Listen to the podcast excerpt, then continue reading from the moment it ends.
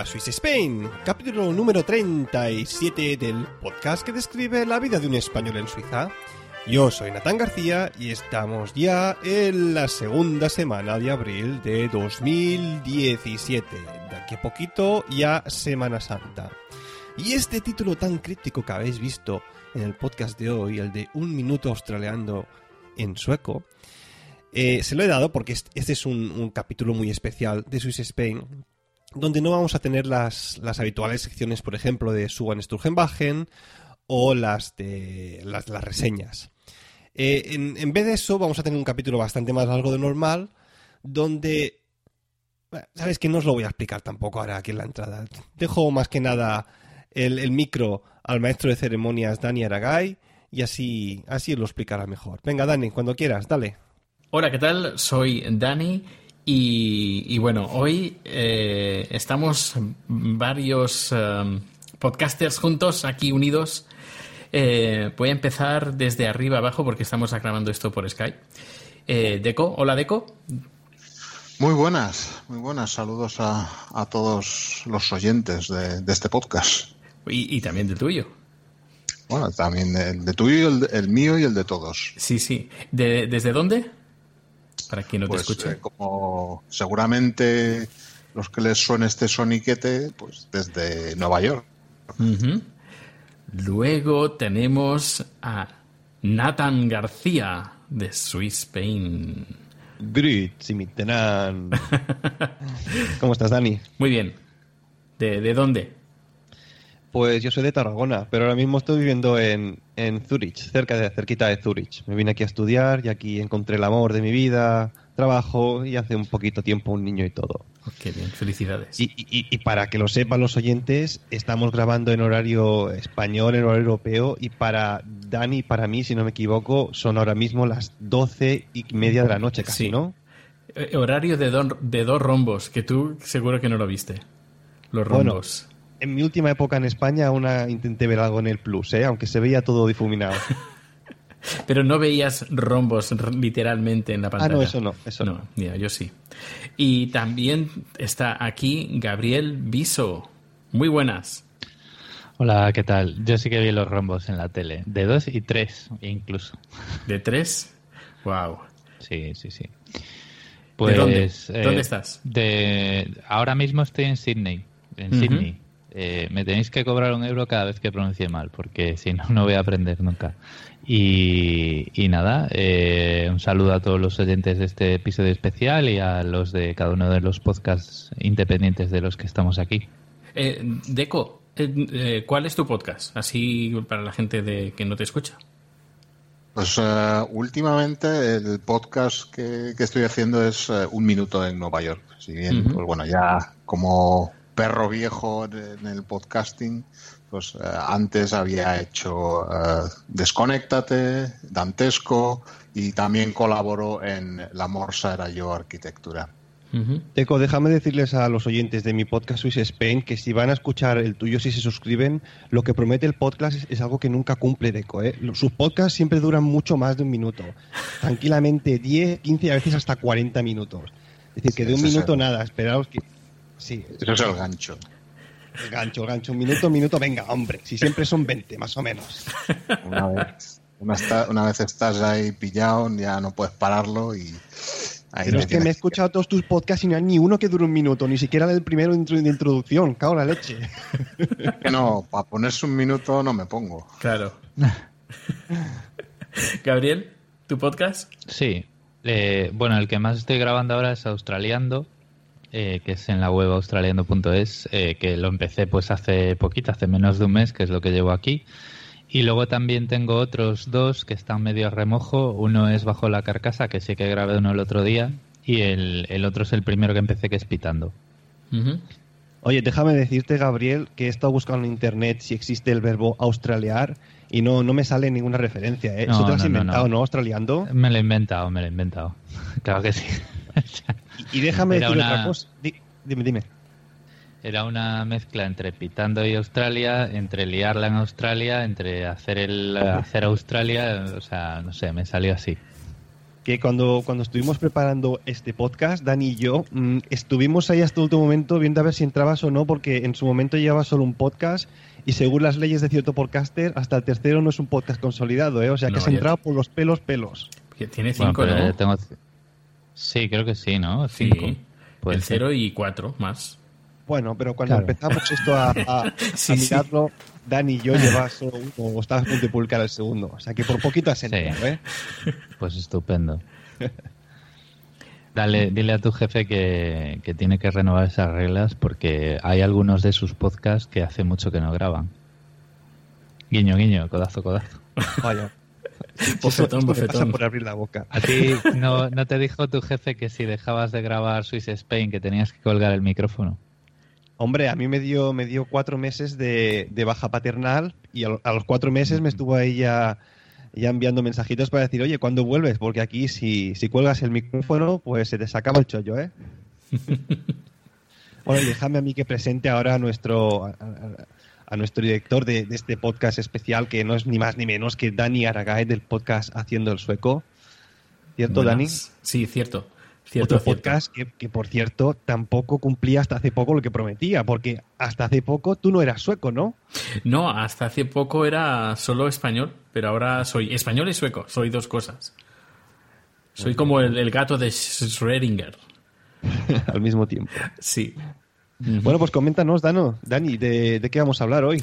Pues mira, eh, ¿qué os parece si hablamos? Pues bueno, lo hemos discutido antes, si no es algo que me lo saque yo de la manga, sino que vamos, ¿qué os parece si hablamos de la comida española que encontramos en nuestros países, donde de residencia, donde estamos ahora? Eh, Deco, Bueno, pues eh, siempre parece que siempre uno se, cuando está en otro país, ¿no? Se, se hace esa pregunta, ¿no? ¿Podré, podré comer lo que estas cosas que, que según se dice hacen grande a la, a la comida española? Y entonces, pues siempre buscamos cosas en los supermercados. Eh, está el problema que es el que surge, pues creo que antes de, antes de empezar a, a grabar ha surgido el tema de las cosas que la gente se puede llevar ¿no? en, sus desplazamientos. Y claro, eso aquí es un, es un problema, ¿no? debido pues que por la, la legislación, las restricciones y supongo que, bueno, Gabriel podrá también ahondar en ese, en ese tema mucho, pues que está prohibido la importación de, pues de alimentos, eh, bueno, prohibida la importación por parte de gente que no sea que no esté autorizada para ello, ¿no? Evidentemente. Entonces, claro, pues las, esas cosas tan típicas y tópicas como el jamón, los embutidos, los quesos, no se pueden importar en Estados Unidos por parte de un particular, claro. Por lo que, bueno, pues ya eso queda siempre fuera de la ecuación de, a la hora de, traerte alguna cosa, por lo que lo tienes que buscar en los supermercados, ¿no?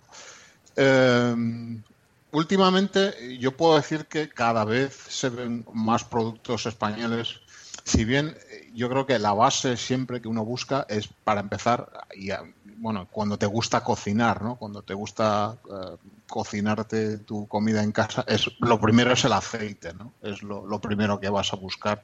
Y hay que decir que sí, últimamente es bastante fácil, muy fácil encontrar aceite de oliva español. O sea, hay aceite de oliva de muchos otros países, ¿no? Empezando por Italia, ¿no? Pero bueno, pues si quieres eh, utilizar el, el, español, si, si por, no sé, te parece mejor, es muy fácil encontrarlo y hay que decir que cada vez mejor, mejor de precio, ¿no? Aparte de eso, otros productos, sí, se pueden, puedes encontrar lo que quieras, sobre todo en una ciudad como esta, pues que hay cosas de todo el mundo.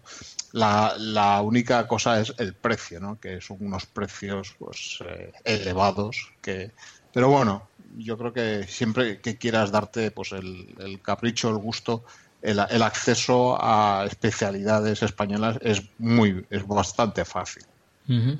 Uh -huh. Yo recuerdo que estuve hace tiempo en la estación, en el supermercado sí, en el supermercado que hay en la estación central eh, sí. y ahí, ahí encontré de todo, hay de todo. Sí, sí, sí. Hay, eso es un, bueno, si ya te vas a supermercados de ese tipo que son más plan delicatessen, productos, pues sí que es muy fácil encontrarlo. Pero ya a nivel de supermercado de barrio, también puedes encontrar, ya digo, aceites, eh, eh, legumbres, vinos. Es bastante fácil encontrar productos españoles. Hay bastante, bastante importación. ¿no? ¿Queréis hacer una pregunta, Deco? Quizás después, si cuando hablamos ya entremos más al tema de, cómo se come comida española en cada una de nuestras ciudades, si alguna vez ha sido quizás algún restaurante español allí en Nueva York y ha sido con las, con las expectativas de comer algo de grandísima calidad y quizás te han dado a veces incluso gato por liebre o si no es así tampoco en ese aspecto en, en Nueva York. Pues realmente no, no he ido a, ningún restaurante español, los conozco, he estado pues, tomando algo, unas tapas, eh, sencillas, ¿no? Eh, lo que es lo típico, jamón, croquetas, y bien, no he comido, pero sé que existen eh, muchos bastante buenos que dan, pues yo creo que eh, siempre vas a estar decepcionado, ¿no? Porque siempre vas a compararlo con, con cómo tú lo harías, cómo lo hacen, cómo lo haría tu madre, ¿no? Que al final es la, gran referencia que, todos tenemos, ¿no? Entonces, al final siempre vas a estar, eh, no va a ser eso lo que tú esperabas, ¿no? Pero yo creo que sí, es, hay bastantes buenos restaurantes y bastante fieles a lo que te podrías, te podrías encontrar, ¿no? Creo que hoy en día ya todo el mundo conoce eh, todos muchos países y bueno, pues hay una comunicación muy fluida que hace que eso es bueno y eso es malo, pero al final todo está muy homogeneizado a, nivel global. Eh, Nathan. A ver, yo tengo la suerte con respecto a vosotros que, que la ciudad donde vivo está a una distancia más o menos no, no muy grande, digamos, de donde yo me voy a veranear, que en este caso es Tarragona. Entonces yo en verano siempre, siempre me voy con coche ah, para España y claro, en el viaje de vuelta pues ya os podéis imaginar, pues me traigo que si jamoncito, que si queso, que si fuet, tres garrafas de aceite que aquí me duran para todo el año y, es, o sea, hago acopio de comida para aprovechar en ese momento. La otra opción que tengo aquí y que a veces, si tengo suerte, la puedo aprovechar es que como de vez en cuando voy a comprar a Alemania para ahorrarme el IVA, pues en el supermercado Lidl suele haber de vez en cuando una, una semana que hacen ofertas de comida española.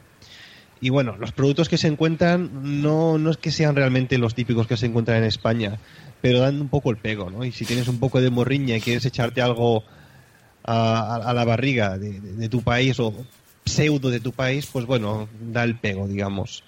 Pero no, no, no, en ese aspecto tengo mucha suerte por eso, por, por el hecho de poderme venir en, verano con el coche y hacer acopio de todo lo que me interese.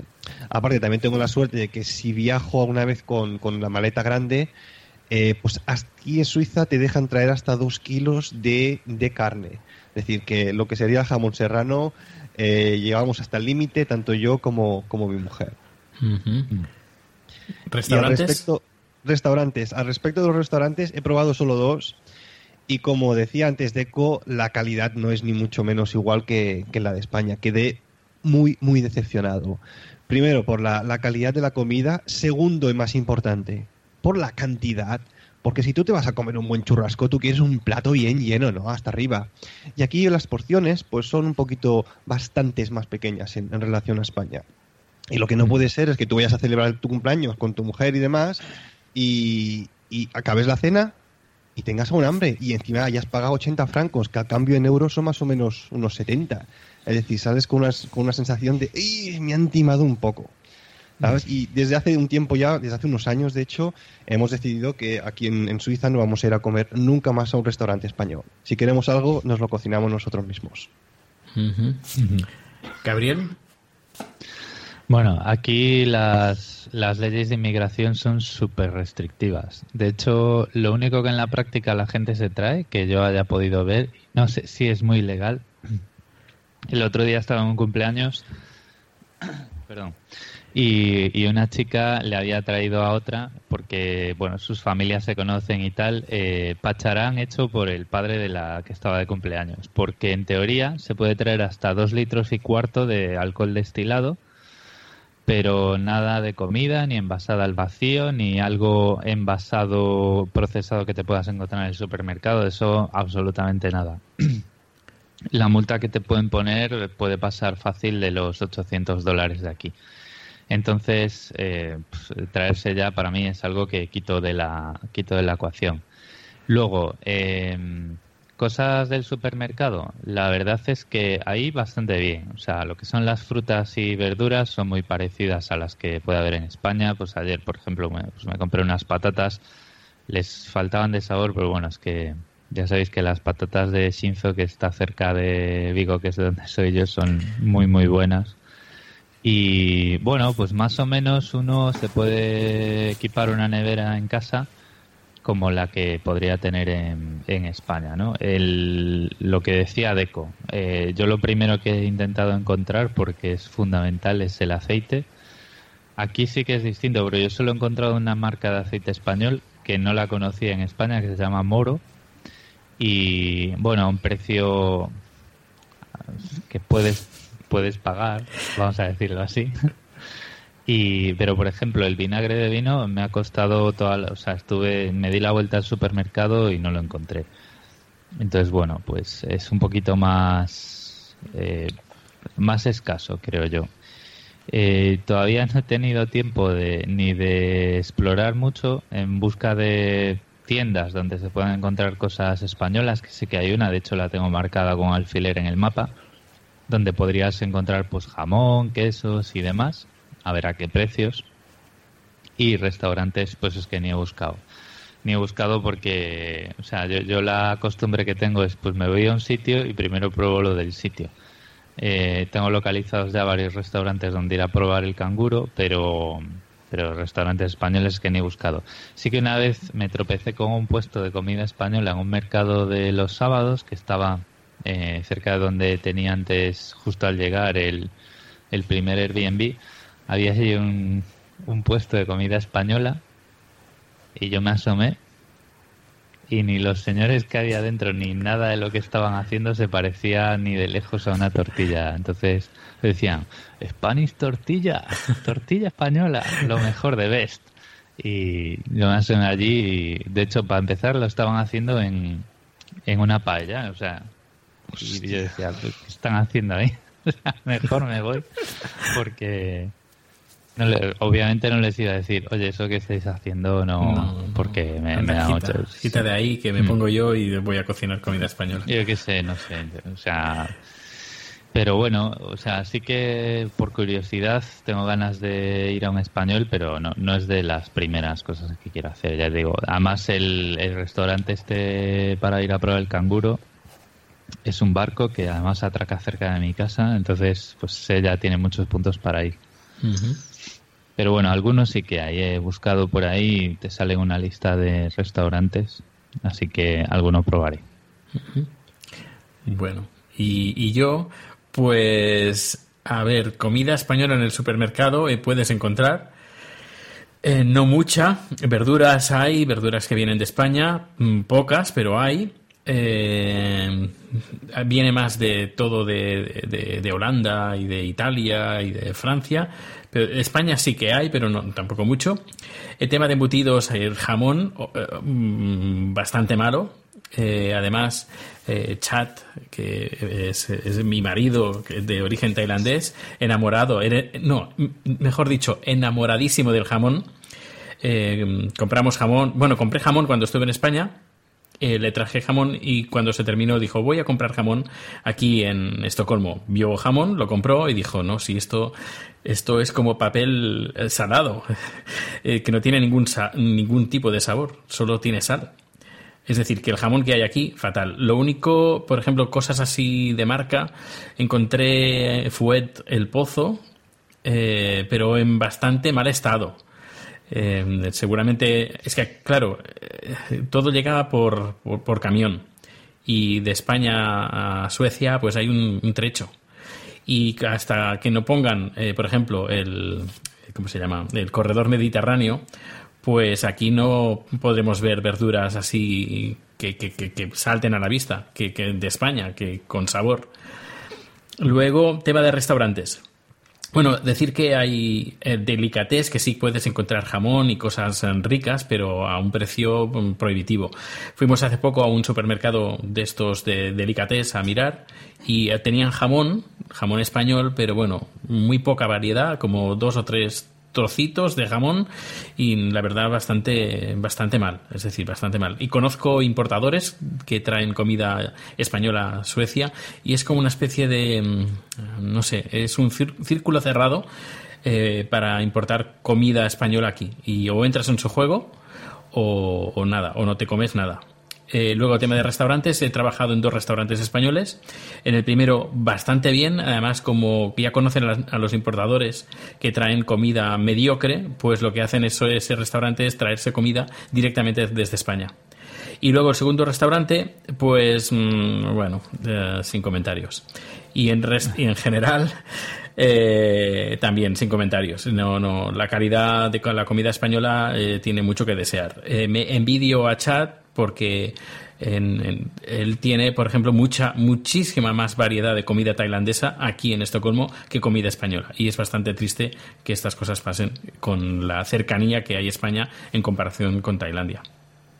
Ahora que comentas esto de, de, las verduras que no te llegan tan frescas porque vienen de España, aquí en Suiza pasa algo parecido con el tema del pescado porque casi todo nos llega o por el norte de Alemania, por Hannover o por Italia. Entonces aquí por ley en Suiza el pescado tiene que llegar sí o sí congelado.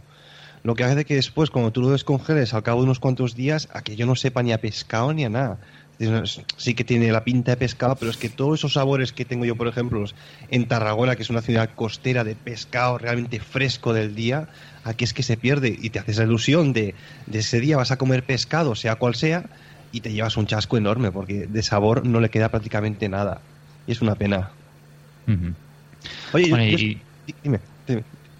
Que antes que hablabais de, verduras y tal, y hablabas de importación, claro, aquí todas las verduras que hay, yo decía parecidas con toda la mala leche porque todo, todo, todo lo que se come aquí de fruta y verdura está cultivado en Australia. O sea, tienes manzanas que, bueno, está todo buenísimo, buenísimo porque... Mm, Claro, hay muy poca gente. O sea, Australia es como Estados Unidos de costa a costa, un poco más grande incluso, pero tiene 23 millones de habitantes. Entonces, el problema este de vamos a producir manzanas en cantidades obscenas y guardarlas todas en una cámara para y acelerar la maduración y tal, no lo deben estar haciendo.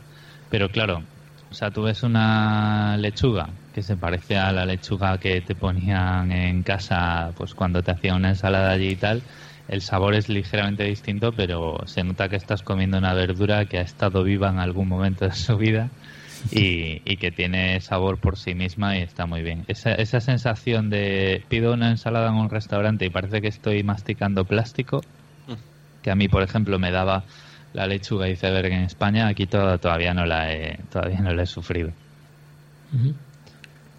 Oye, yo os quería preguntar eh, si cuanto más tiempo hace que estáis viviendo en el extranjero, eh, de alguna manera empezáis a cocinar menos cocina española. O si la cocináis de alguna manera, lo, lo, hacéis con los ingredientes que encontráis, porque no es cuestión tampoco de gastarse un dineral en los ingredientes originales. En mi caso, por ejemplo, ha pasado. También es que yo, tampoco es que yo sea un gran cocinillas, ¿eh? Pero claro, entre que te faltan los ingredientes y, que bueno, te acabas acostumbrando un poco a la dieta que hay aquí en el país, cada vez digamos la, la cantidad de comida española que se come en mi casa es, es mucho menor. ¿Os pasa algo parecido a vosotros? Hmm. O sea, yo no llevo nada aquí, yo no llevo ni siquiera un mes entero y ya sí que estoy haciendo mis propias eh, combinaciones para hacerme ensaladas y tal, porque es lo que dices. O sea, yo sí me intento comprar la variedad de tomate que compraba allí, la lechuga, no sé qué, no sé cuánto, pues me sale una ensalada por 20 dólares. Y no.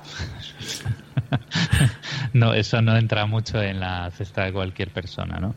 Entonces, bueno, pues te compras, eh, vas viendo las distintas ofertas, vas encontrando pues los sabores propios de aquí y te vas adaptando porque si no es prohibitivo. ¿Deco? Yo, eh, por mi parte aquí, em, yo no, vamos, no, no encuentro la única, el único aspecto eh, un poco difícil ahora encontrar sería el tema de los pescados, que pues es algo que se consume menos el pescado fresco y hay realmente pocas pescaderías, las hay y las hay buenas. Lo que pasa que bueno, pues no está tan, no están tan generalizadas. Eso sería quizá el único, pero en cuanto a productos que, pues como decía antes, son muy fáciles de encontrar. Y además otra cosa que se me ha olvidado comentar es, eh, pues dado también pues al, pues al, al sector de consumo pues de, de, personas de, origen eh, hispanoamericano, latino, pues existen, eh, en concreto una marca de alimentación que está muy difundida en todo el país. Eh, la marca se llama Goya, como el pintor, que es, es, una marca, pues digamos, muy enfocada hacia ese público. Y esa marca lo que sí que tiene, eh, compra muchos productos en origen en España directamente y los importa y los envasa aquí. Pues legumbres, eh, aceitunas, aceite. Entonces es también una muy y son y es una marca pues que tiene precios muy competitivos y es una muy buena forma pues de obtener eh, pues eh, las, los garbanzos de España, las lentejas, todo eso.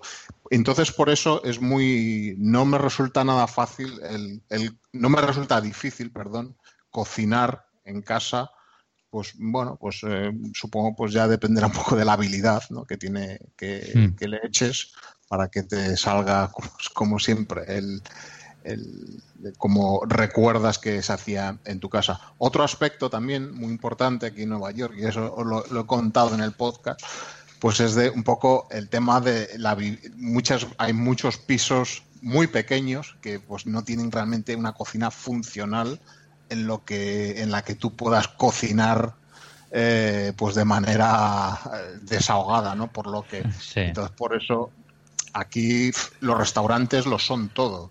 O sea, aquí ahora mismo sales eh, hoy un sábado que he estado fuera y ves están todos los restaurantes a tope, ¿no? Porque bueno, a la gente le gusta, hay poder adquisitivo para ir y, mucha gente ha renunciado a cocinar, ¿no? Bien por comodidad o porque no tiene tampoco una cocina que, bueno, pues que, te da para, para moverte con desenvoltura. Eh, hago un inciso porque esto me, me, hace recordar mucho a un viaje que hice a Nueva York con unos amigos y estábamos en un apartamento y ese apartamento tenía una cocina como tú comentas, que no estaba preparada para cocinar, solo era una cocina para hacer bonito. Y decidimos eh, cenar en ese apartamento, pues eran unas pechugas de pollo a la plancha y empezó a hacer humo la, la plancha, el aceite y pusimos la campana. Y lo único que hacía la campana era el reciclaje del aire, es decir, lo echaba por una parte, lo absorbía por una parte y lo, lo echaba por otra pero por encima, sin filtro y sin nada. ¿Qué pasó? Pues se acumuló ahí una cantidad de humo impresionante. Eh, claro, abrir las ventanas era, era diciembre, decía, hacía mucho frío.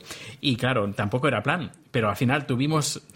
Empezó a sonar la alarma antiincendios eh, por el humo y luego ya sí tuvimos que abrir la ventana, nos helamos de frío dentro del apartamento y empezaron a salir vecinos de las puertas y diciendo no, no pasa nada, que estábamos cocinando y había el humo, y... pero bueno, eso es lo que pasó. pero, cocinando, ¿qué matado? o no la comisteis al final? Sí, sí, al final comimos. Aquí el poder cocinar es un, es un verdadero, es una ventaja, ¿no? Bien, primero, el aspecto pues de comer saludable, ¿no? Eh, dos, el, aspecto económico, que también es importante. Y tres, bueno, pues que, te gusta eh, la variedad y, bueno, pues eh, comer bien, en definitiva. Gabriel. Sí, bueno, aquí también pasa eso bastante. O sea, yo los pisos que he visto antes de venir al, apartamento donde vivo ahora, que en el que sí puedo cocinar, em, sí que había muchos que tenían ahí como una, un hornillo en un rincón o cosas así. Eh, por ejemplo, en el, en el Airbnb que estuve antes estaba en Surrey Hills, que es un barrio como podría ser eh, el barrio de Gracia, o sea, el, barrio donde está el meollo, ¿no? Donde está toda la gente joven saliendo por ahí todo el día, eh, los eh, un poco la cultura más alternativa y tal. Y era un estudio y bueno, yo vi aquello, la cocina y tal, estaba todo muy limpio y demás, pero no me atreví a ponerla porque dije yo, bueno, aquí igual la lío parda porque esta campana yo no veo que haya una salida de humos clara y tal. Y aquí también todos los, eh, todos los pisos tienen su detector de humos y tal. Y como pongas la campana con poco tiro y te hagas ahí algo a la plancha, enseguida empieza a pitar aquello que dices tú, ojo que me ducho, ¿sabes? Y, y nada, yo lo que pasa que sí que tengo una cocina bastante maja, ya probé pues ayer a cocinar, tal, el horno, no sé qué, es de gas.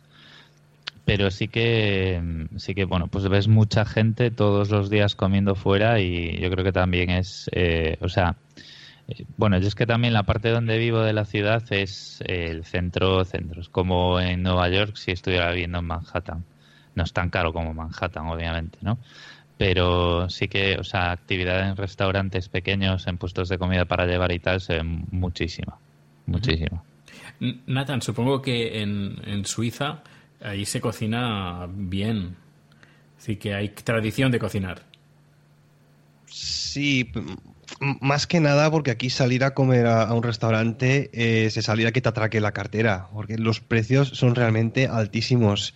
Eh, para que os hagáis una idea, un plato, un plato en un restaurante tailandés, en este, en este caso, o un plato de, de pasta, con, con sus eh, almendritas, ¿no? Como es cacahuetes y demás, no sé cómo se llama esto, tat pai creo. Patay. Eh, pad thai. Y con una bebida, eso mm, es imposible pagar menos de, de, 30, de 30 francos, que al cambio son 27 euros, es decir, es una pasta. Sí, es claro, una la gente cocina muchísimo más en casa, las cocinas están bastante bien equipadas, sin alarma de incendio aquí, son responsables.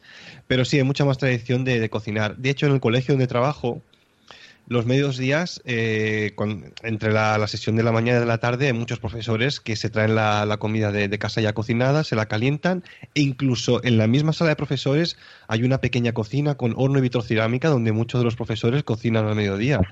O sea, siempre hay algunos más jóvenes que, que, se van a comer alguna cosa a un restaurante rápidamente, pero sí que la mayoría de la gente se acaba quedando en el, mismo colegio a cocinarse algo o a traerse algo de casa. Menos yo, que no me quedo a comer con ellos porque estoy hasta los huevos de escuchar tanto alemán. Yo me voy a, mi aula, me quedo ahí tranquilito, me pongo una serie y escucho algo en inglés o en español, que es que acabo del alemán hasta, hasta el moño. Pues mira, en mi caso, por ejemplo, eh, el tema de restaurantes, eh, de lunes a viernes está el menú, el lunch, que tienen precios más bien competitivos, incluso en la zona donde estoy, que es una zona muy turística, eh, rondan más o menos entre los 10 y los 12 euros el, menú. Es, tienen, te dan un buffet libre de, de- de ensaladas, más muy reducido, pero bueno, tienes el buffet libre y luego un plato principal que, que puede ser pasta, salmón, carne, hay, hay de todo por ese precio. Está bastante bien, ¿eh? Está- pero luego ya si quieres salir a cenar, los precios ya se disparan pues para, no sé, 20 euros, 15 euros, 25 euros por ahí. Podríamos con entre 15 y 25 o 30 euros eh, salir a cenar, que es bastante más caro. Mm, Por ejemplo, Chat y yo no salimos nunca a cenar porque... mm, Porque tengo- no lo necesitas, porque No. cocina increíblemente bien. No, no, no Claro. lo pongo aquí en otra cosa, hombre. ¿Será que no nos hemos que escuchar los podcasts donde dices lo bien que cocina tu marido? Anda que no. Sí, sí, sí, sí. Eh, pues, eh, pues eso, que, que cocina fantásticamente bien. Así que, además, él es el primero que dice que no quiere salir. Que a veces le digo, vamos a salir a, a cenar. Dice, no, pues para, para comer mal, prefiero comer en casa, que sé que lo que como y todo. Comida española hacemos poca, porque él eh, le encanta cocinar. Eh, a veces hacemos así como una especie de mix entre, comida tailandesa, sueca y española. Eh, y luego, eso de, de lunes a viernes, eh, él se levanta como eso de las 6, entre 6 y 7 de la mañana para hacerme de comer. Me lo preparan un tupper y yo voy al trabajo con el tupper, con la comida tailandesa, que soy la envidia de los compañeros del trabajo. Que incluso los compañeros del trabajo me han pedido que eh, de vez en cuando que Charles cocine para, para ellos. Y sí, sí, y Char lo ha hecho. A mí me ocurre algo parecido con, con el arroz. Porque, eh, yo a mí algunos días a la semana pues también me, me llevo comida y yo hago pues algo, algo que quiere parecerse a una paella. Ajá. No, no diré que es una paella para no provocar aquí polémicas y, y altercados. Pero bueno, llego ahí, saco eso en la oficina y soy el rey ahí. Ya soy aquí el, el Jamie Oliver eh, adjudicado. Ahí, un arroz amarillo con unas cositas por ahí bailando y ya vamos. Eh, King. Yo respecto de esto que dices, cuando, cuando tenía 18 años, eh, estuve una semana de gira por Alemania con la joven Orquesta Sinfónica de Cataluña. Y claro, en uno de los pueblos donde tocábamos, que también nos hospedábamos en casa de, otros eh, padres que tenían hijos que estudiaban un instrumento, pues en uno de los pueblecitos, el día que tocamos, al mediodía hicieron una fiesta para celebrar que íbamos a tocar allí. Y se estiraron y dijeron, hostia, pues vamos a cocinar cocina española, vamos a hacer una paella enorme para todos. Y bueno, eran los últimos días ya de, la gira esta, creo que era el, sexto día o así. Y claro, después de pasarte cinco días en Alemania con una dieta asquerosa a base de Bratwurst, estas salchichas gordas y otras mierdas, porque esto hay que decirlo así de claro, pues todo el mundo estaba súper emocionado porque íbamos a comer una paella y llega al mediodía, nos ponemos allí, vemos la paella y era más o menos rollo lo que comenta Deco. Un arroz ahí de color amarillo que parecía un curry con un poco de pollo y unas verduras que estaba asqueroso, tú. Oye, quedé traumatizado y desde entonces nunca más voy a comer paella en el extranjero. A no el mío está bueno, ¿eh? Sí, no, no, es que, es que Deco no había dicho eso. Deco no había dicho eso y... He de, he de puntualizar que, por ejemplo, a nivel de empresas aquí en, Suecia, se estila mucho que en las empresas haya una cocina. Dependiendo del tipo de empresa, de lo grande o de lo potente que sea la empresa, pues la cocina la encontrarás más o menos potente. Incluso en, algunos, en algunas empresas hay una, hay una neverita donde eh, una empresa de estas de, comida preparada la llena de comida. Tú vas ahí y dices, hoy no me, no me he traído la comida de casa y quiero comer algo. Miras la nevera, eh, coges el producto, eh, no que sé, tallarines a la carbonara, por ejemplo, que está envasado. luego hay como una pistola de estas de, código de barras, lo apuntas, pagas, lo pones en microondas y listo. Yo creo que está un buen invento. Sí, eso, eso está muy bien. Aquí, por ejemplo, sí que hay cocina, bueno, cocinas, que es un rincón así con un fregadero, una nevera y a lo mejor si tienes suerte un microondas. Eh, y bueno, pues sí que hay mucha gente que se, se lleva la comida de casa. Yo lo tengo que hacer porque mm, primero se come muy temprano, se come a las 12 del mediodía y ya está todo el mundo comiendo. Entonces, luego, claro, llegas a casa a las 6 con hambre para cenar lo que no puedes hacer es comer fuerte y cenar fuerte, ¿no? Entonces, pues la idea que tengo yo es pues llevarme algo ligero para comer y luego cenar pues como, como Dios manda. Pero de momento no he tenido tiempo, pero sí que mucha gente, antes os oí hablar eh, de llevar la comida y tal. La mayoría de la gente se, de las oficinas eh, se lleva la comida, por ejemplo, pues a lo mejor un 60% lo ves que se saca la comida y otro 40 se va a lo que os contaba en Australiando a los food courts a por un, algo de comida y luego se sube a la, al comedor de la oficina a comer. O sea, tenemos como en la planta 28 hay como un área muy grande así de mesas y un puesto de cafés con el tío que te hace el café que barista, ¿no? Le llaman ahora, que te hace los dibujitos y tal. Y normal, pues eso, te subes la comida y comes ahí con tus compañeros y tal y yo es algo que tengo pendiente todavía, pero que todavía no, no tengo el método del supermercado ahí depurado para ir comprando cosas, eh, pues lo que tengo que comprar, ¿no? sin, sin dejarme, sin dejarme media, media vida en el intento. Gabriel, eh, quiero que sepas que te envidio. Te envidio por esos, esos momentos, esos primeros días, esas primeras semanas de descubrir todo y que todo es nuevo y eso para mí es del, no sé, eh, decime si, si, me equivoco o no, pero para mí cuando, salí, cuando sales de, de, tu país, de tu zona de confort, eh, y te vas a otro país, es algo mm. que al menos yo lo disfruté un montón. Es algo lo que, que, disfrutas de las cosas esas nuevas, de que es la primera vez que haces esas cosas o que lo ves y no sé, es, es muy enriquecer, enriquecedor salir del país y encontrarte con cosas que ni te imaginabas. Hmm. Hombre, a ver, si, si te vienes al país en cuestión con, con, una buena reserva de dinero y como ha hecho Gabriel, que se buscó ya un pisito para nada más llegar, estar allí, pues sí, pero si, como es mi caso, cuando yo me vine aquí, me vine con el dinero justo para dos meses, sin piso ninguno, pensando, ya llegaré allí, buscaré una residencia de estudiantes, encontraré cualquier cosa. Y me pasé dos semanas durmiendo en un colchón en el suelo en casa de un compañero, pues entonces otro rollo. Pero bueno, la cuestión es que yo me vine aquí de mm. estudiante y vosotros ya os fuisteis un poco más, más mayores también con trabajo o casi. Ya, pero yo, yo no venía en ese plan, ¿eh? O sea, yo tenía el dinero justo para tres semanas, ojo, que no es tanto, y lo que pasa que más o menos me contaron cómo se movía aquí el, el mercado de pisos de alquiler.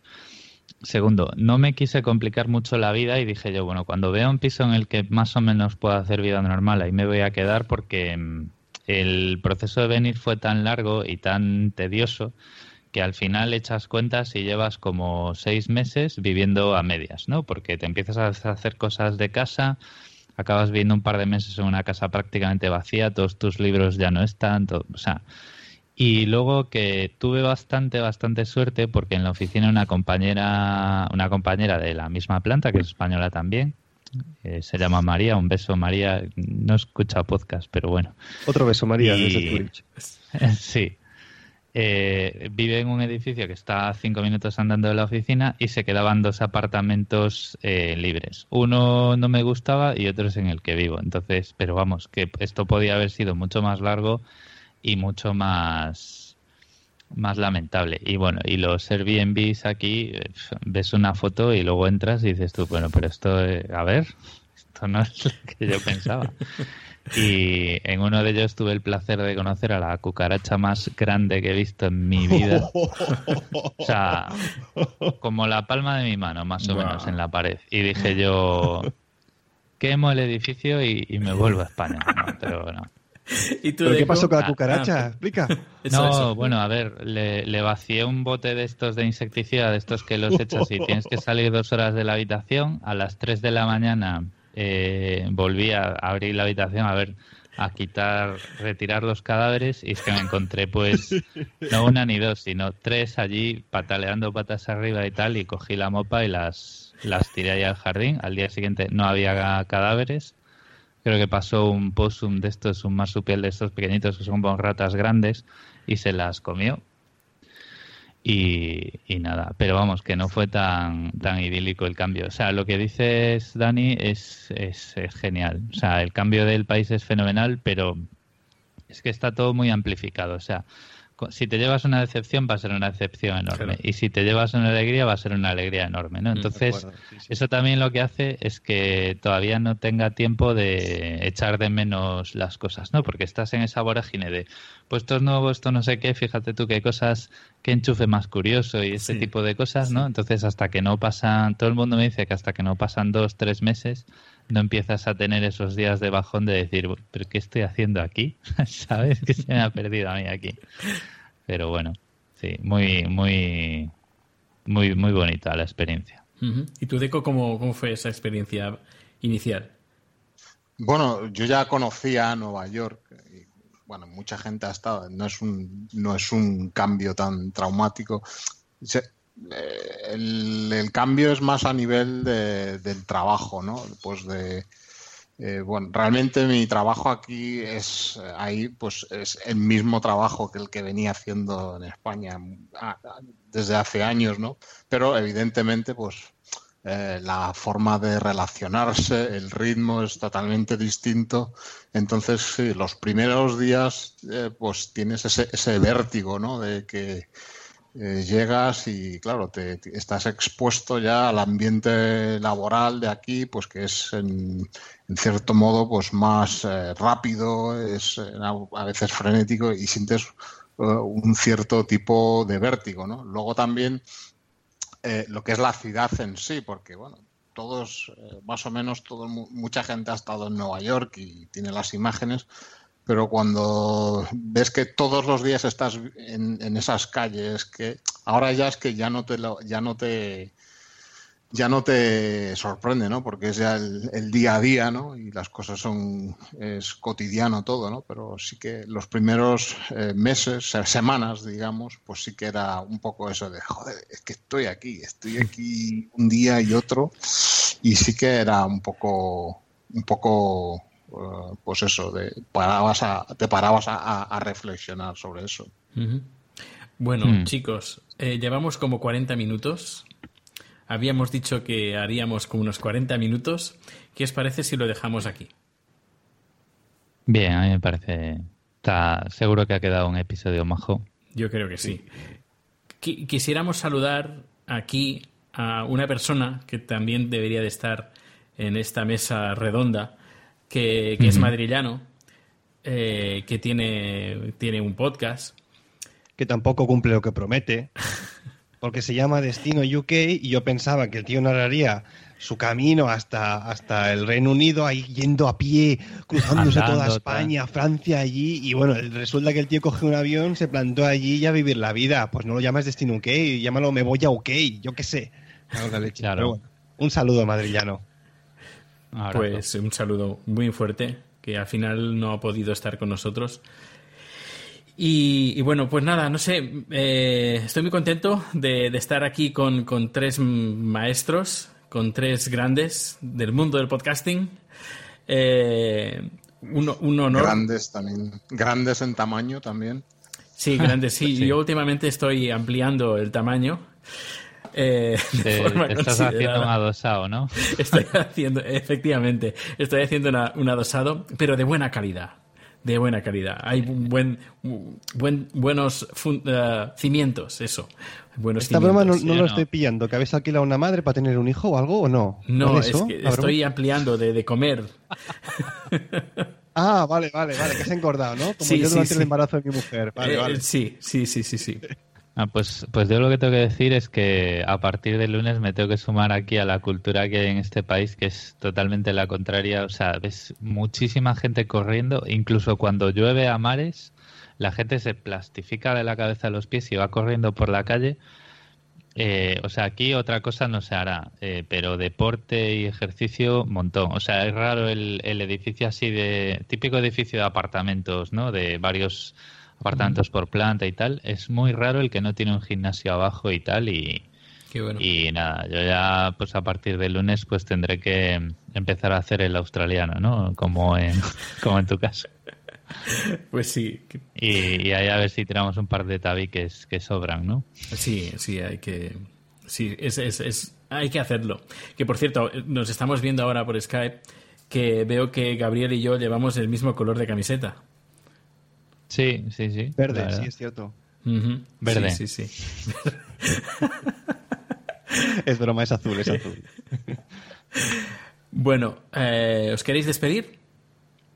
Sí, bueno, déjame decir que Sí, yo claro. os voy a hacer publicidad en mi, en mi podcast. Voy a poner en los enlaces de- del podcast un enlace a todos vuestros vuestros podcasts, a Haciendo el Sueco, a 15 Minutos en Nueva York y a Australiando. 20, 20 Sí, no, yo también lo haré.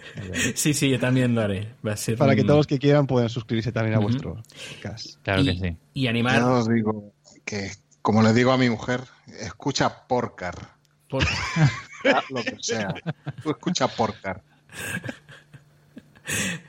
animar también, si hay españoles que, que están fuera, pues también a animarlos a que también tengan un podcast y que nos cuenten también Claro su sí. experiencia.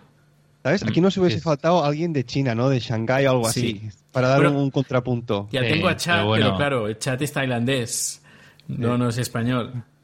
Pero también muchos al, al- inglés. Hmm, al ritmo que graba tu compi de cuatro ventanas, eh, también tenerlo aquí hubiera sido un milagro, ¿eh? Va- Vas con el hacha, ¿eh? Vas a machete, ¿eh? Gabriel, hostia, no, no, se, no se guarda una, ¿eh? Emilcar, pon en orden a esta gente que no graban. Que llevo yo esperando por un cuatro ventanas, no sé, dos años. Así, ya pues.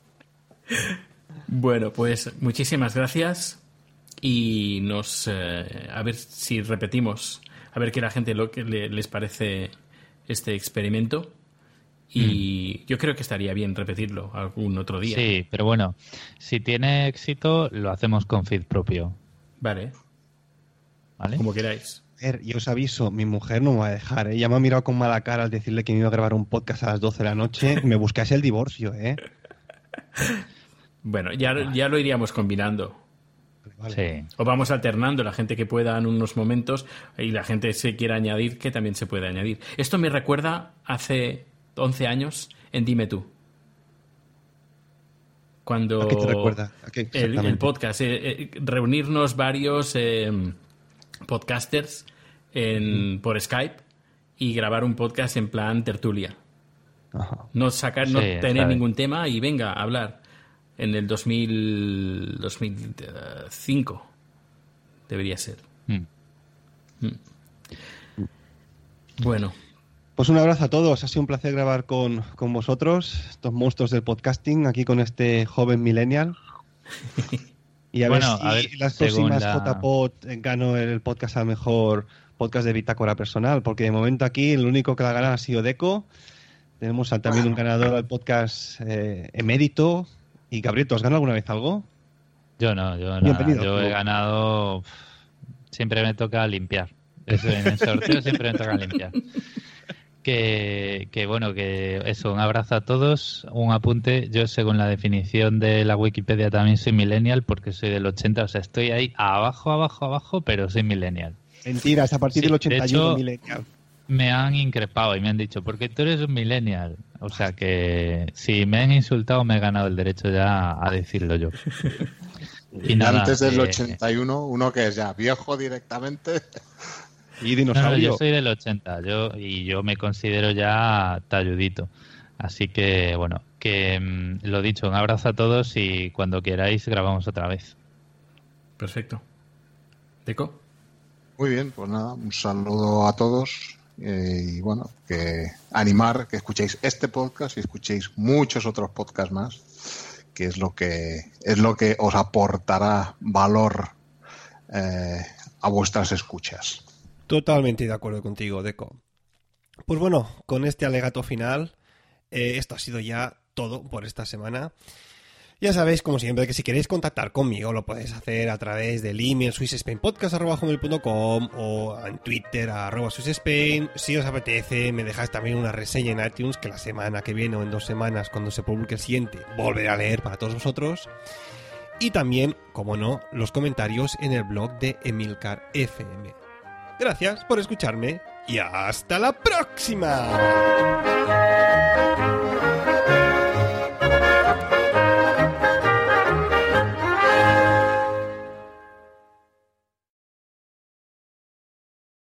Por, por cierto, por cierto, ahora que está aquí Deco, voy a aprovechar a hacer una pregunta. Ya que, bueno, ya que no me aceptó en su Twitter personal por no sé qué razón, bueno, pues aprovecharé ahora que está aquí en el Skype. Oye, Deco, eh, ¿tú conoces un postre que creo que es típico de Nueva York que se llama Cronut?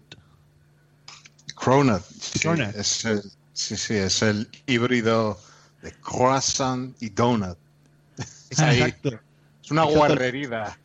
¿Cómo que guarrería? Es- Está delicioso. Yo lo probé, mira, hace dos años eh, aquí en Suiza alguien lo copió, la misma receta y el mismo rollo. Y hostia, es que me, me hinché, me hinché a comerlos hasta que se ve que el, tío que lo creó está allí en Nueva York por el tema de copyright, pues lo acabó denunciando. Y de hecho, al cabo de un tiempo desaparecieron y no los he visto más desde hace un año y pico. Sí, bueno, eh, los ha sacado esta marca Dunkin' Donuts, también los ha sacado. Pero bueno, es como todas estas cosas, es eh, deliciosamente asqueroso. Entonces los has probado, ¿no? Como el Alguno he Vegemite, probado, ¿no? Sí, yo, probado, yo pero- comí uno en Barcelona hace un par de años. Yo no, yo no. Pero bueno, yo he probado el Vegemite, superar eso. Y ahí lo tengo en tareas pendientes, probar el Vegemite. Ni No sé lo que es, pero bueno. No. Bueno, aquí no, eh, no sé si es lo mismo, hay una cosa que se llama Marmite. Que, Sí, es que de es- hecho- Es, británico, es una cosa muy inglesa. De hecho, el, estos, estos eh, sin nombre ya, que, que no sé cómo llamarles, eh, fabricaron el Vegemite porque que en la Primera Guerra Mundial eh, se cortó el suministro de Marmite. Entonces estaban como... Les faltaba algo y le dijo un tío que tenía una fábrica de cerveza, le dijo a un empleado, oye, mira, como no hay Marmite y nos estamos poniendo todos muy nerviosos, coge los restos de la fermentación de la levadura y haz algo para untar con eso. Entonces, pero básicamente es lo mismo. Es igual de asqueroso y, y todo. no, sí, sí. no me, no me he aventurado a probarlo. No lo hagas. O bueno, hazlo si quieres, pero por lo menos no te compres el bote entero porque No, me, creo que me conformaré con la, tostada con, mantequilla o margarina. Sí, Me quedaré en lo, en lo básico. Pues yo me quedaré con las ganas de volver a probar un crono, a no ser que viaje hasta Nueva York, que no sé si va a pasar muy pronto, ¿no? Porque con un niño pequeño se complica la vida y hasta qué punto. Pero bueno. Hasta la próxima.